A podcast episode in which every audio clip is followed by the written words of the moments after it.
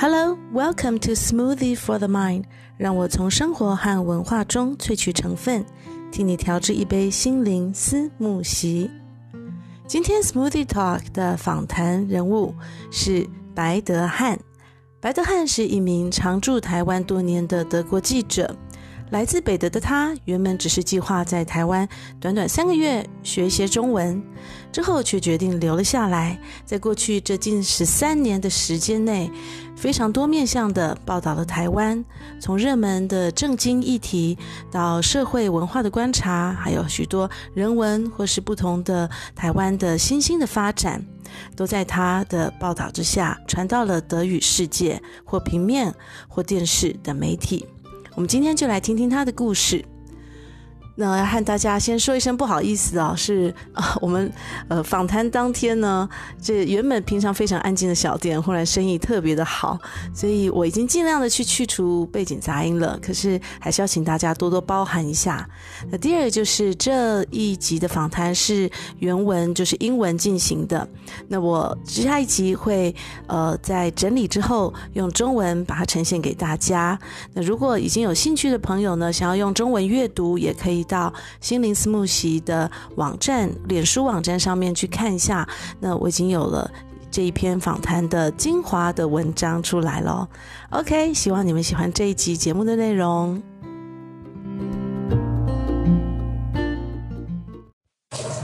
Hi, Klaus. Ruby. Thank you for making time today for Smoothie for the Mind. Um, I have been following your works on Facebook because uh, you share quite a lot of of your reports, and it has been 12 years, right? Nearly 12 years since you first came it to Taiwan. It has actually been more than 12 years by now. It was in March 2008 that I first ah, okay. set foot on Taiwan. Yeah, yeah. Um, and I got to know you because of an interesting, um, well, I should say, um, event in our family. Yeah, I, am the guy who took your husband to prison, right? Yeah, yeah, yeah, yeah. Luckily, luckily, not really into the prison. Well, I, also I, into the prison. Yeah, I got him in and out again. Yeah, yeah. Not bad. Yeah. Um, Klaus was um, you were covering was this only your personal out of personal interest, or well, were you really at covering that time, the news? No, I was contacted by the sister of a German guy who was serving a prison sentence in Taiwan for mm-hmm. drug smuggling. Right. He was one of those drug mules who get uh, talked to by some uh, gangsters in Thailand and told to bring a suitcase to Taiwan and nothing will happen. But right. the police was informed and they caught him and they gave him, I think, a life sentence for right. heroin smuggling. Yeah. And his sister was under the impression at that time that the German government and the representatives in Taiwan were not doing a lot to help him. Mm-hmm. So she wanted to make that public. She, she was hoping that I could maybe write a report about German guy in Taiwanese prison and no one cares for him. Right. And but she also it also became clear that this guy um, was really isolated in prison because he was probably the only Westerner there, and of course he didn't speak Chinese because he had never lived in Taiwan before, and right. he was sharing a cell with 10 or 12 other people just like everybody else mm. and she also was a bit worried and she could not visit him because they could only receive visitors like once a week for 20 minutes, and that was not worth flying to Taiwan. So she right. just asked me to go to prison during visiting hours and pay her brother a visit. Yeah. And um, was somehow your husband right. heard of that, and he was also intrigued and wanted to more know more about the situation. Mm-hmm. And so we went there together and and uh, met this guy. Yeah. Right, but. Um, by then you were already covering yeah, I, I was, Taiwan. Right? I was already reporting for German media about Taiwan, so that's mm. why the sister of, of this man became Found aware you. of me and contacted me. Right. Okay. Could you take us back to 2008? Mm. What brought you first to Taiwan? Well, then we need to go to 2007 actually, because at that time I was working as a TV reporter in Hamburg, mm-hmm. public public broadcaster in Hamburg. And one day I was strolling along the office corridor, and there's a blackboard on the wall, and somebody put up a note on there, which had arrived by fax. Right. And um, instead of throwing it in the waste bin, they just put it on there, which was lucky because this note said basically, hello, German journalists, if anyone is interested in um, getting to know Taiwan, yeah. go there for three months and take Chinese classes, Uh-huh. you can apply with the Taiwanese office in Hamburg. Right, right. And I saw that and I was immediately intrigued Mm-hmm. because I didn't know anything about Taiwan. Yeah. So I saw that and I was really intrigued because I had never been to Taiwan. Mm-hmm. I had never been to Asia. But you have heard of it. I had heard of about Taiwan. I knew it existed, and I knew there was like something going on between Taiwan and China. Yeah. And but this was about the extent of my knowledge, right? Yeah.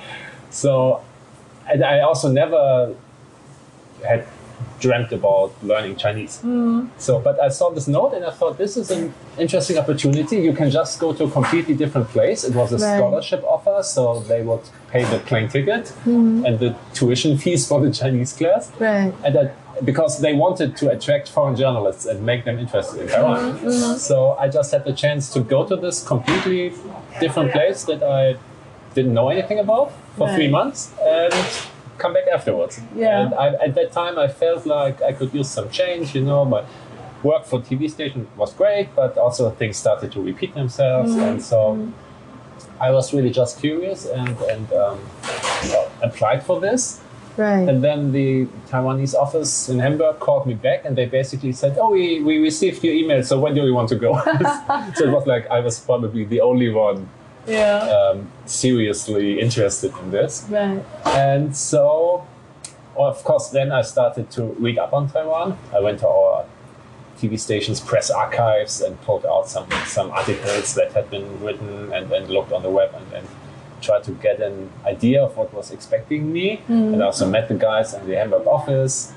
And um, but still, um, when I came here, March 2008 was when when uh, I flew over.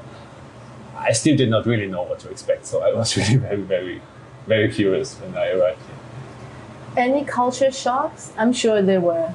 Um, back then, or even still now, after 12 years? Yeah, well, ac- actually, my first impression that gave me some kind of a cultural shock maybe was not how different things are, because you know, never having been to Asia and uh, you you don't have any idea. You have some weird cliches in your head about what cities may look like, or you you have seen images of I don't know temples and stuff, and um, but but of course uh, I, I had no impressions of my own. And when I first arrived here and I was on the car from the airport to the city and I was taking a look around the streets and, and the people walking around, I was really surprised by how similar things look and, and feel. So Oh, not the really? differences, but the similarities. So it was, it, it, my, my impression was, oh, this does not feel so different from a big city in Europe. You know, there's people going to work and people parking their cars and shops and, and, and restaurants and big houses and small houses. So I, I yeah, my, the, the culture shock was more that there was not such a huge gap in the first impression, you know. And then, of Ah, course, as I spent time, then I started observing people and how they go about their lives and um, talk to people. And then I realized that, of course, there are things that work differently or situations where people do behave differently or the families um, work differently than I was used to. But this I only realized on like taking a closer look. So the first impression was, oh, this is not as different as I expected. it to be. Right, okay. But then small details of these cultural differences probably slowly emerge Yeah. as you said. Right. I mean, it's it's like the way people use public space, for example. I mean, you walk around and somebody once said that Taiwan is the country where the pedestrians walk on the road and the scooters drive on the sidewalk, and uh, like everybody is making use of all the space, putting out tables and, and goods to sell, and um, because of course many, many more people need to share a, a smaller space. Um, so I, I only then realized the population density, Yeah. how high it is, especially in Taipei, how many people they feel so closely together, and uh, still things are working out fine most of the time. Right, right. Yeah. And then, of course, the language classes started. And once I got to get a grasp of also the characters, then I, all of a sudden, the, the Chinese characters on, on top of the shops and street signs some of them started to make sense to me. So I, Yeah. I just walked around and I knew, oh yeah, this character I know. Oh yeah, this means bank. This means deer shop. And Right, so it was a really exciting time, like making mm. new discoveries all Yeah. the time. But at one point, or maybe slowly, you have decided, okay, maybe I stay longer. Um, well, big reason for this was that I saw an opportunity to work here because originally I thought I would only come for the three months, but in these three months, a lot of things happened because um, that was the presidential election campaign in 2008. So I witnessed the party rallies. Uh, Ma Ying-jeou was the candidate; he was not president yet. And then I um, was there on election day, so I, I went there. I saw the candidates cast their votes. I saw the victorious party celebrating, Right. and um, I even went to the inauguration ceremony in, in May, May 2008 by Ma Ying-jeou. It was in Xiaojudan in the Taipei Arena, and um, also at that time, the Beijing Olympics were about to happen a few months later. So Western media, German media, really started to look closer at China and at the region by then. And th- there were also um, protests or riots going on in Tibet, and um, people in Taiwan were holding solidarity marches with Tibet. And so there were.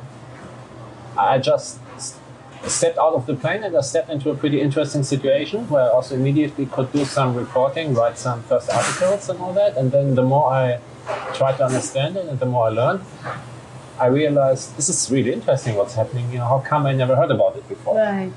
And as I said, I only had this very general impression, but I did not know that, that what was happening here was so interesting and also important. And then I realized that maybe it was because there were no, basically no German reporters living here telling the mm-hmm. story mm-hmm. on the media in Germany. So only once in a while you would get some kind of report. And I thought it's interesting. I'm a freelancer in Germany anyway. It's not like I'm leaving a position for life or anything behind at the TV station. And maybe this is like a niche here for me. So Yeah. this is if I really at that time already people are talking about you need to specialize if you want to be relevant as a freelance reporter. You need to find your specific niche. field, your niche. And I thought, yeah, why not try to specialize in reporting from Taiwan? Right. Also, the cost of living was um, pretty low at that time. The euro exchange rate was uh, about thirty percent better than it is now, Yeah. so that was quite nice. And I also had my contacts to the German public TV and radio uh, stations, so I knew some people. I knew how it worked. I knew how they would choose stories, and um, also I realized that learning Chinese is fun because I started with zero, nada, nothing, Yeah. and the first first six weeks were very hard. I didn't really memorize anything, but then it, suddenly at one point it all started to click and make more sense, and then I started learning very quickly. So every day I could make new connections and realize, oh yeah, this word is also used in that in that expression, and. Yeah. Uh, at that point, I knew that it's really possible to advance here, to, to achieve something, Right. maybe not total fluency, but something close to it. But you really need to keep going. You need to keep taking classes and um, learn more on a daily, on a daily basis. You- and if I would have just moved back to Germany, maybe I would have taken like Volkshochschule, uh, community college classes yeah. once or twice a week, and that would not have helped. I would not have. Uh, I would just have regressed probably Right. and not really learned anything. So this was another good reason to say, okay, I, I think I can really give this a try. I could, I could take something away from this. So in after the initial three months, I went back to Germany. Then I came to Taiwan again. I went back again, but then by May 2009, I think it was, was when I really made the move and came here to to. I gave up my apartment in Hamburg and I really came here to set up shop here. Yeah. But I still had the idea maybe if it doesn't work out at all, if it's a really bad idea, it turns out no one's interested in what I try to tell them, then maybe in a year or so I can be back. I can be back in Hamburg and then Right. start over again. But I'm still here. Yes, yes, and getting more and more, I think, attention for your works. Um, you've done really interesting works, and actually, it's very wide ranging. From you contribute to uh, print, to radio, and also to TV. Yeah, uh, I'm um, by by training. My profession is TV reporter. Okay, So this is what I learned to do, and this is also what I enjoy doing the most. what did you cover And, back in uh, Germany back in before Germany, you came to uh, Taiwan? Mostly uh, consumer and financial topics. Like Okay. I worked for a weekly magazine giving consumer advice. Mm-hmm. So we were like testing different kinds of products or introducing do you really need this kind of insurance or not or who Yeah. needs it or this old lady has been ripped up by the evil company so we call the evil company and ask them Yeah. why they're doing this you know all, all this kind of stuff Right. This sounds a little bit of, of um, how should I say, like a patron for justice already, a little bit, right? Oh, you're interesting. that's You're interested in Hmm. helping people. Uh, Um, I was um, interesting. Never thought of it that way. Yeah. Maybe I, I was definitely interested, or it was my job back then to make people understand complicated things. yeah. Because um, if you talk about something like know, different kinds of car insurance on Mm-hmm. TV, uh, you really need to put some effort into it to make it interesting and not boring, and also Right. make sure people people like me who understand would, who would probably already, you know, um, I don't know, fade out in two minutes. Yeah, yeah. So this was Okay. a, with our kind of subject matter. It was really the challenge how to make it, how to make it interesting, and how to make sure people actually take something away from it at the same time. Mm-hmm. And um, I think when it came to explaining the situation of Taiwan to Germans who had never heard about Taiwan, that felt similar. That I kind of had to, I had to draw the big picture for them, but I also had to make them interested in this specific angle or this specific story about it. And um, well, if you talk about justice, I mean, yeah, it, it became obvious to me pretty clear that Taiwan was not really getting a fair deal from the rest of the world. I mean, Right. that's um, you don't need to be a, a genius to realize that once you start to look at Taiwan's situation. Right. So um, I realized that there were a lot of people trying to make their society or their country better in, in different ways, um, different political views also, but in the end, everybody was trying to improve the situation in the way that he thought right and to um, also do things that give Taiwan more kind of recognition, but because Taiwan does not even get the most basic recognition in the international community, in the United Nations, it's always been unfairly excluded. That was my impression Yeah. pretty fast. And, and still, they they were doing things like uh, under the Ma Ying-jeou government, they adopted the UN Human Rights Covenants into Taiwanese law. So they basically said we cannot join the UN. These human rights covenants really have no meaning for us, but we still want to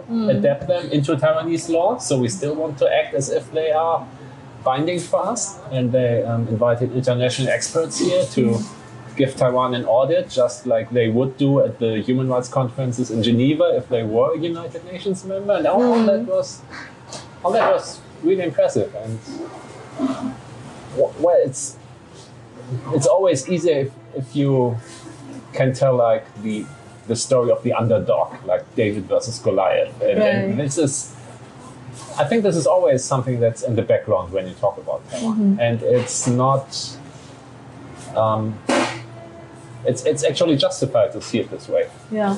because um, I mean, it, maybe somebody from the Chinese government would tell me that I'm doing anti-Chinese propaganda, but if you look at it objectively, Right. Taiwan just is not getting a fair deal from the rest of the world, and that is something worth pointing out. I think.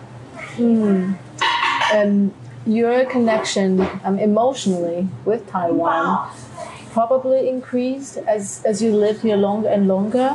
yeah, my my connection with Taiwan was, I mean, for me it was became clear pretty soon that um, Taiwan was being very good to me and, and receiving me like openly. I mean, I, I got my I got my press card. I got my visa, even though as a freelance journalist, that was not so easy. They still found a way to make it work. Um, all, mostly everybody I tried to interview or talk to was willing to talk to me.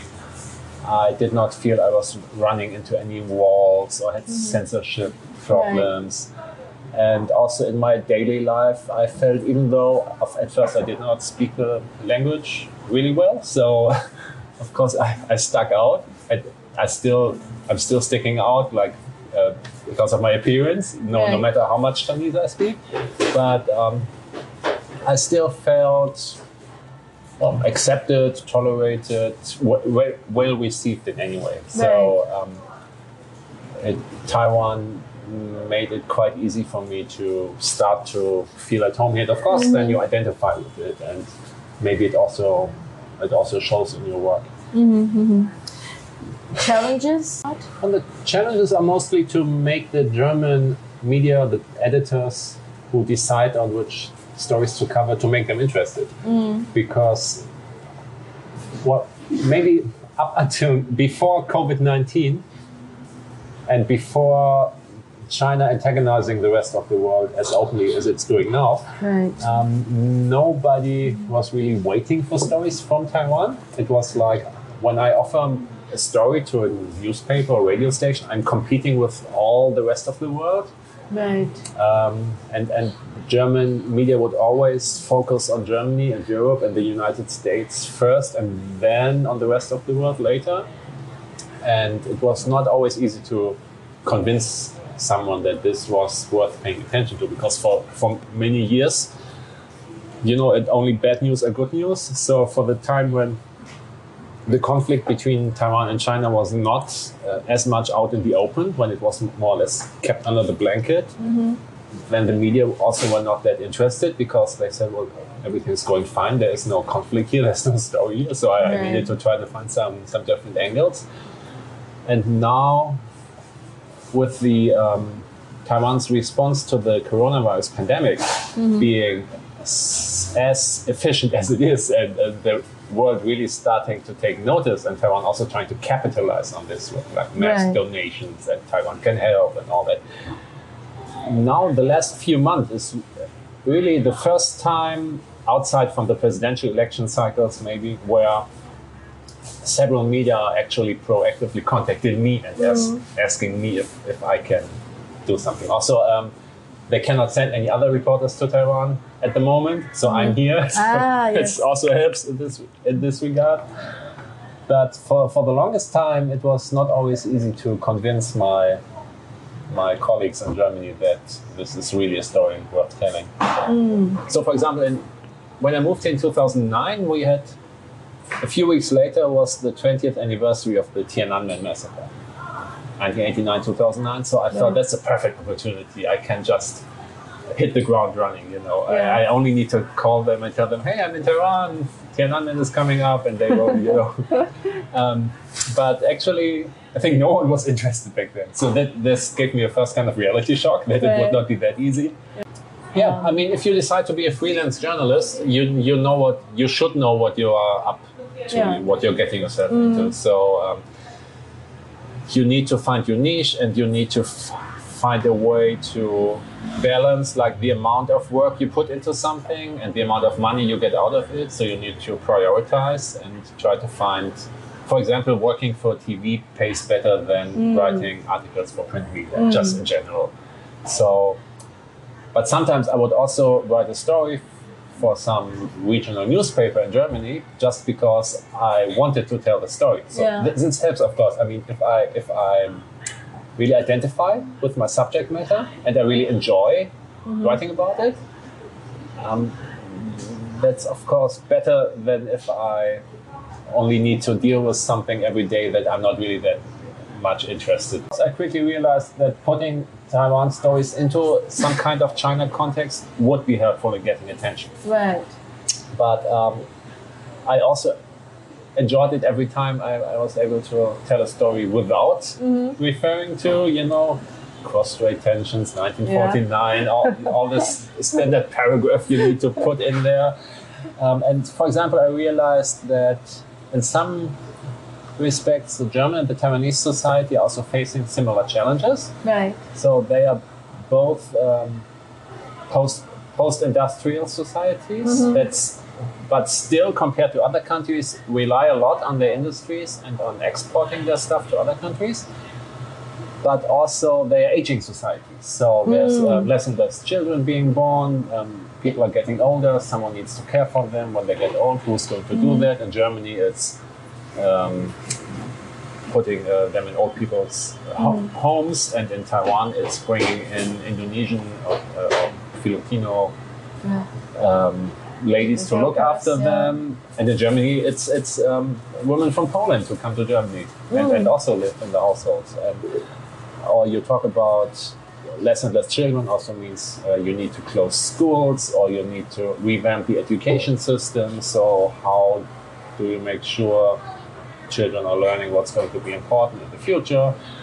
And these were all stories where you could draw a lot of parallels. And then, of course, um, the whole mobile smartphone revolution really started to hit. So you could look at how our society is adapting to that, how how readily are people using it, or what in Germany people worry about data privacy um, more. For example, around 2010 or 2011, the use of smartphones in Taiwan already was far more widespread, ubiqu- ubiquitous Yeah, than, ubiquitous. than, yeah. than in Germany. So riding the subway in Taipei, mm-hmm. you could already see almost everyone using a smartphone and almost no one reading a book anymore. While when I went back to Germany at that time, 10 years ago, yeah. it was still not at that point. So I could mm-hmm. see there was something happening here Right. Faster, but which probably would also reach Germany. And at, at that point, I also started doing some TV reports about new technological like developments, like new kinds of mobile computers and mm-hmm. with the Computex here. So every mm-hmm. year it's a big trade show where you can see like the latest developments. I started reporting about that. So this whole different countries but similar challenges in society that was very Yeah. interesting. And then of course what always works with German audiences is if you talk about German people doing something in Taiwan, if it's companies or people who emigrate here, or even only exchange students. So if you could tell their story, you could always, um, I could always put a lot of additional Taiwan info in there. Right, so I, right. so if I write, write about the school from Starnberg sending Mm. a class over here to visit their partner school, Mm-hmm. of course, I would also try to squeeze as much information about Taiwan in there that it's a democracy and, Mm. uh, as, as I could, so people would also people would also be able to, to read that. And I, I always thought maybe if only one in a thousand people reading this gets curious and maybe wants to know more and he go- goes to Wikipedia or hmm. whatever and, and starts to look up on Taiwan, then it's already it's already a success. I already reached someone.